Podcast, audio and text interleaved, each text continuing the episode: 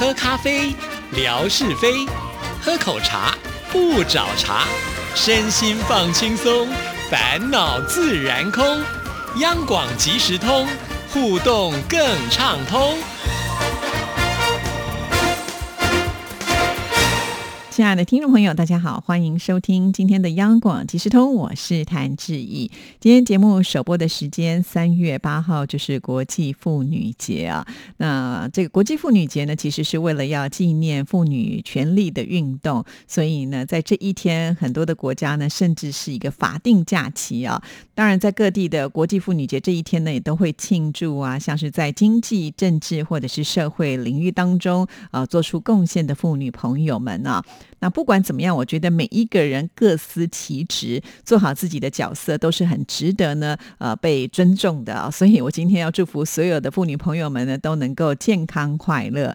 这个家庭当中呢，一定有这个非常重要的妇女朋友啊。当我们妇女朋友开心的话呢，我相信整个家庭都会跟着快乐起来啊。所以今天大家一起快乐吧，哈。好，那在今天的节目里呢，首先要跟听众朋友来分享，就是有关于我们央广即时通满五周岁了，噔噔。就在昨天呢，巧巧的，呃，我已经满五周岁了。因为呢，今年的三月七号刚好落在啊星期天嘛，哈，星期天就没有央广即时通的节目，所以我们也就没有啊这个计划有什么盛大的庆祝活动啊。不过呢，我们至少在微博里啊，还是收到大家的祝福，谢谢每一位听众朋友啊。要不是有听众朋友的相伴，我想我们是很难呢撑到第五年的。而且呢，在这五年当中，我们真的呃细细的回头看啊，有很多呢值得我们自己觉。的骄傲的事情啊，在上个星期五呢，文哥来到节目里的时候，已经跟大家说了啊，那我今天就不再重复了。那今天呢，是我们迈向六周岁的第一天，所以我们应该还是要来许个愿呢哈。希望央广即时通呢，在新的一年有越来越好的发展，我们的听众朋友越来越多，不管是在节目，或者是在微博，或者是在未来我们所办的任何活动呢，都能够呢得到大家的支持，呃，一起。起来共享啊荣耀时刻啊！非常的感谢所有的听众朋友。好，那在今天的节目里呢，呃，要来回复听众朋友的信件啊。首先要来看的就是乐祥的来信啊，他是参加了元宵猜灯谜的活动，很开心。他这一天是二十八号所写的。你好，这一节二月二十四号的晚上，央广举办了元宵节猜灯谜的活动。今年是由冠佑哥还有朱玉杰主持的，他们两个都很风趣幽默。好。开心啊！那天扣印的电话打通了，也顺利的回答对了灯谜。在元宵节活动的前两天，有收到央广所发来的电子邮件，里面有谜题跟答案，这么好哦，直接把答案告诉大家。你看，我们真的是对听众朋友太好了。好，那我们再来看，之前呢比较少和祝玉姐联系，但是呢，她听到我打电话进来，也对我很熟悉，很感谢她。今年元宵节的礼物获奖者都需要提供姓名国。及出生日期还有地址等等，我都已经发给央广节目部了。那天有好多耳熟能详的听众朋友都打通了扣印电话，包括了瑞芳郭大哥，还有安徽的楚大哥，还有越南的仲坚美霞。很感谢冠佑哥和朱玉姐带来一场欢乐的元宵节直播活动啊！我们每一年的这个元宵节的特别节目，还有这个新年的跨年的主持呢，呃，我们都是轮流来呃当主持人。的哈，就是我们所有的主持人呢会轮过哈。那因为去年的猜灯谜是我跟纯哥嘛哈，所以呢，今年当然就要换其他的主持人，这样子我们的听众朋友呢才会觉得有新鲜感啊。不同的主持人会有不同的风格，那也很感谢听众朋友呢当天都有来参与啊。那我也看文哥呢在微博上提到了，当天来参加活动的人不只是我们呃就是即时通比较熟悉的这一些朋友的名字，还有一些呃比较陌生的名。名字啊，可见我们还是有很多的听众朋友在支持的，也欢迎呢这些朋友们呢能够来到央广即时通哦。我们的节目呢一年四季通通都在办活动，每个礼拜都有抽奖活动啊，不一定要等猜灯谜哦。而且我们的这个题目可能更为简单哈，所以如果我们收机旁有听众朋友有跟这一些朋友在互动的话，也不妨呢把这个讯息告诉他们，希望能够呃加入到我们的节目，还有志毅的微博。乐祥有提到朱玉姐对他很。熟悉啊，因为呢，我们在闲暇时刻呢，主持人也会聊到听众朋友啊，像乐祥这样子这么知名的听友，而且又是这么长期以来支持我们央广的听友，我们当然都认识了，一定是非常的熟悉的啊。那像是乐祥呢，在过年期间呢，也不忘会寄卡片给这些主持人，大家都是心怀感激的。那这个时候刚好碰上了啊，现场互动，一定要直接的感谢一下喽。所以乐祥不用太意外啊。好，那我们再来看看下一段。还有本周五二月二十六号，我也参加了宛如姐举办的两岸 ING 直播活动。这次的直播现场邀请到的来宾是中央社驻上海记者张淑玲，这是他回台湾过年。每周一到周五，我也会按时的收听两岸 ING 的节目，了解两岸及全球最新的资讯。之前节目当中，每次电话连线，张淑玲都会介绍上海的新资讯，内容丰富多彩。这次他来到节目现场，分享了平时在上海采访的点点滴滴。周五那天呢，我也顺利打通了电话，好幸运啊！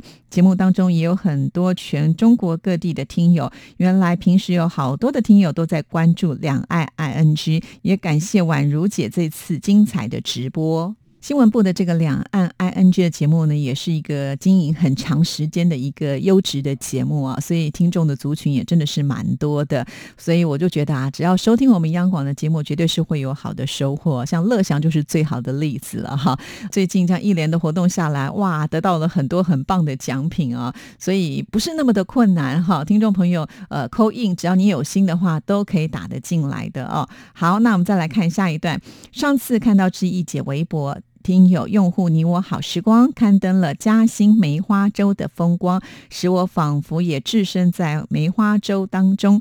白墙黛瓦，小桥流水，古朴宁静，充满了江南水乡的韵味，和我们这边的古镇很像。来到梅花洲，使人心灵也静下来，细细体味了江南的灵秀。确实啊，江南真的是一个非常美的地方啊，所以很多外国人呃要到中国大陆观光旅游，可能第一个首选呢都会选择来到江南哈。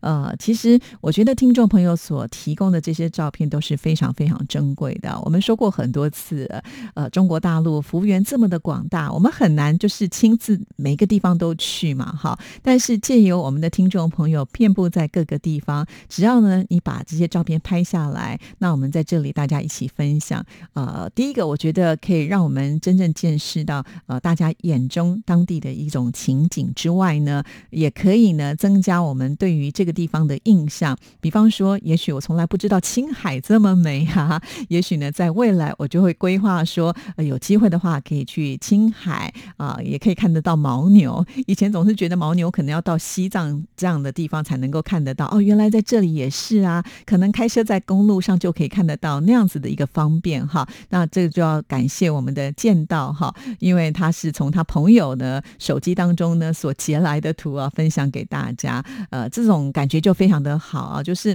好东西要跟好朋友来分享。呃，因此呢，感谢所有呃愿意在微博支持致意的朋友们，呃，不断的提供这么多这么多的照片哈。那现在呢，致意的节目。视频已经开始呢，呃，就是采用我们听众朋友所提供的照片了啊。像是最近呢，我们就看到的是树树所提供的天空照。那树树的呃照片呢，要分类的话，可以分很多种啊。除了有天空照啊，还有这个宁波的风景照啦，还有登山照啦。最重要的是，它有好多好多的美食照。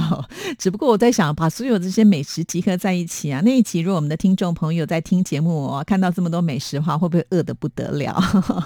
下次我们就来试试看吧，哈。那在未来，我可能也会采用这样的一个方式呢，就把大家呃提供的照片呢集结在一起，就可以做啊不同人的一个特辑啊。我觉得我的微博现在的这个经营的方式呢，也更多元的管道。当然，最重要还是要靠听众朋友的支持。好，那我们再来看乐祥的这封信最后一段。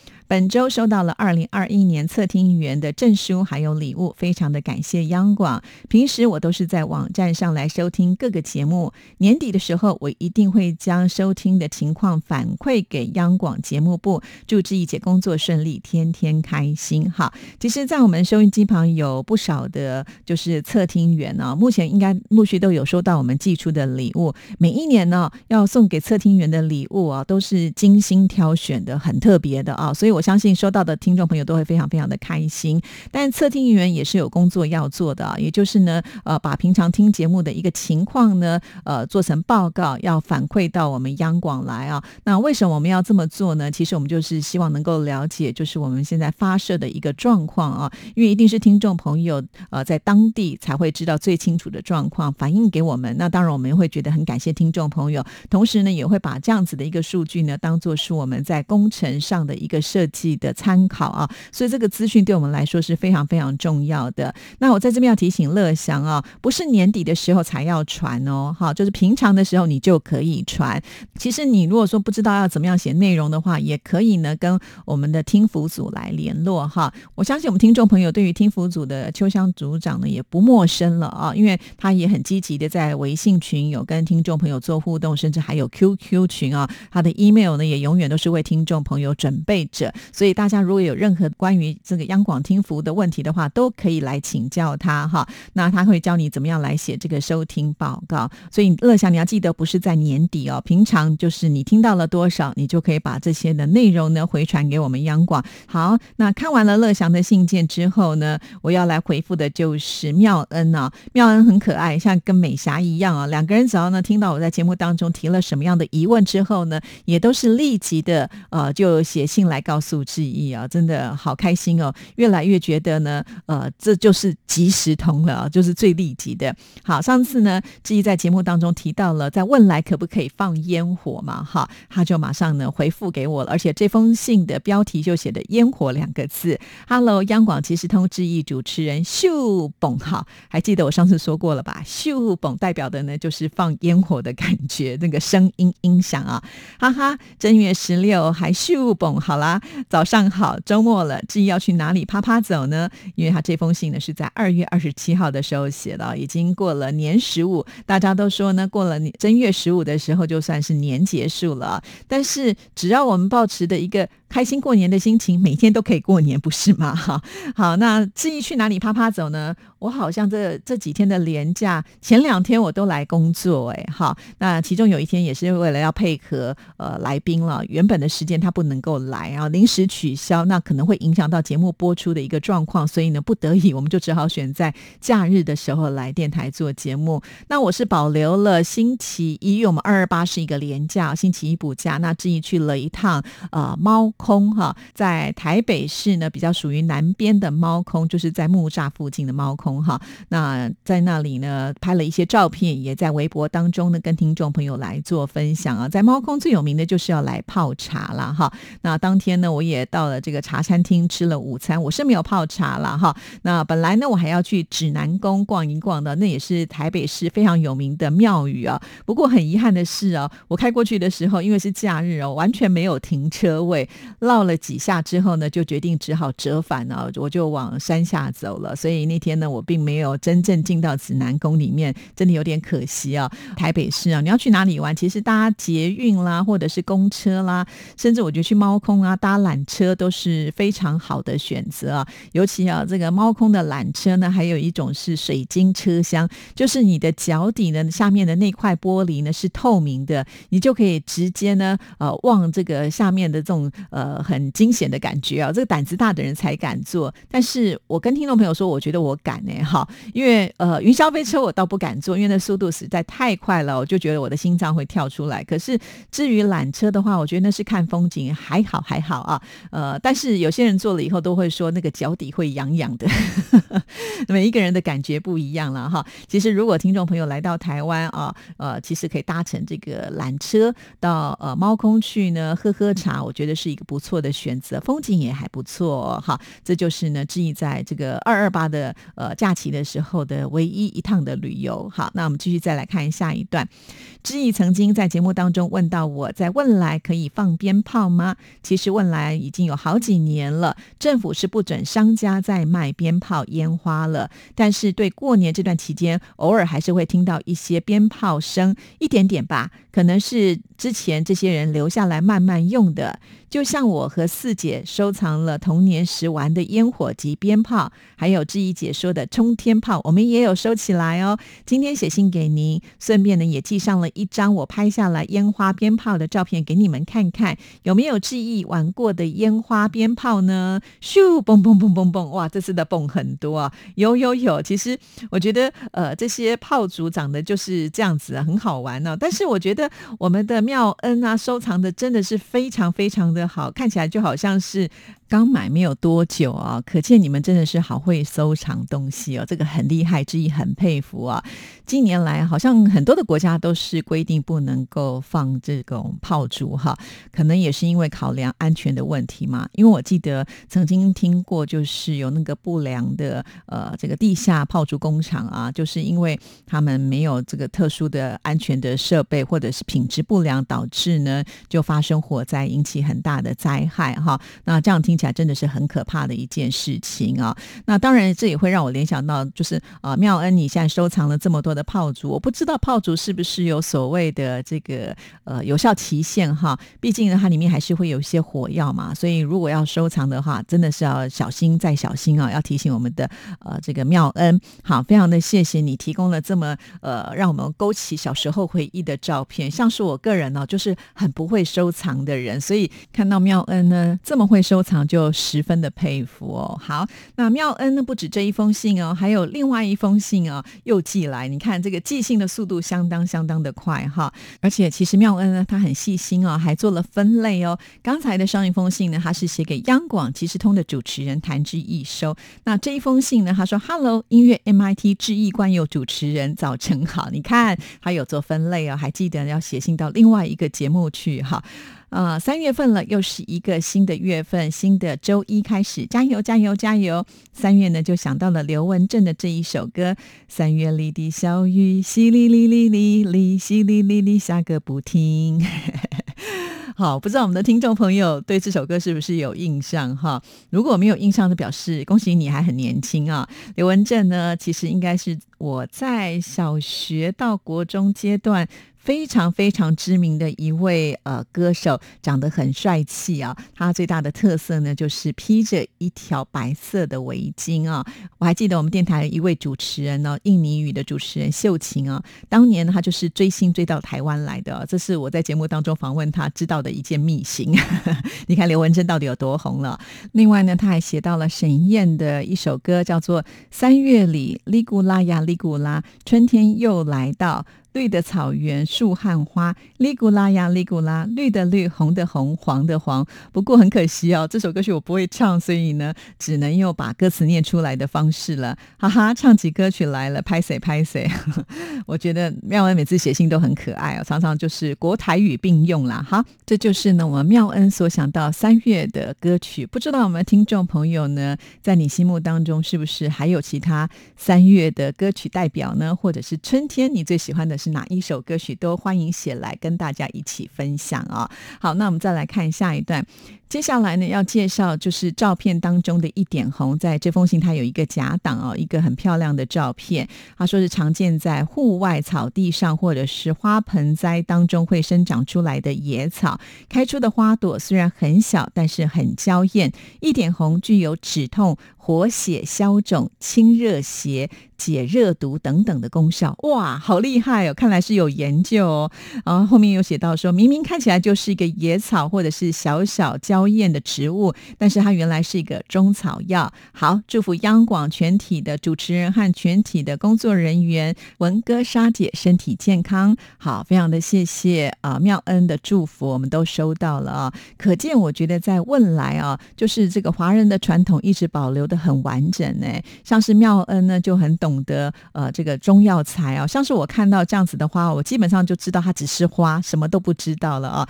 我们的妙恩不但知道这是什么花，还知道呢它是一个中药材，甚至呢它的功效是什么，通通都写得一清二楚，真的太厉害了。不知道是不是有特别做这方面的一个研究？所以我的问题又来啦，在问来呢，是不是也很盛行看中医？比方说像中医这样的医院是不是很多呢？那医生呢在看诊的时候是讲什么样的语言？是用中文吗？还是其他的语言呢？